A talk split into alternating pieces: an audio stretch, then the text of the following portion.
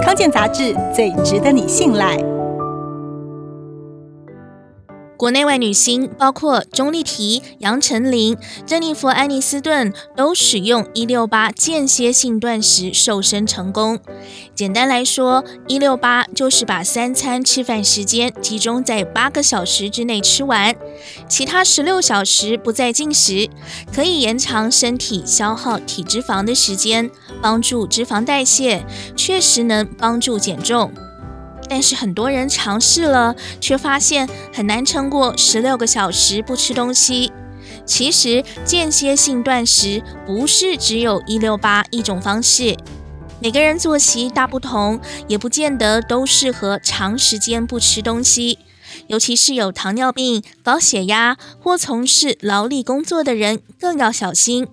不妨参考其他版本的间歇性断食吧。女生因为生理特性不同，断食十四到十五个小时效果更好。加拿大名医奥兹推荐比较温和的十二小时断食，也就是晚餐和隔天早餐间隔十二个小时。他认为同样可以显著降低热量的摄取，达到减重效果。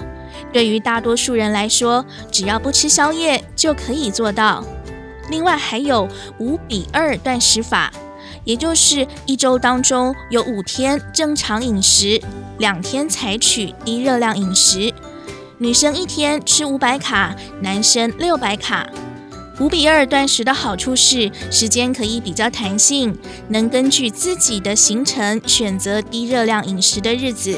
对于常有聚餐应酬的人来说，或许比较容易上手。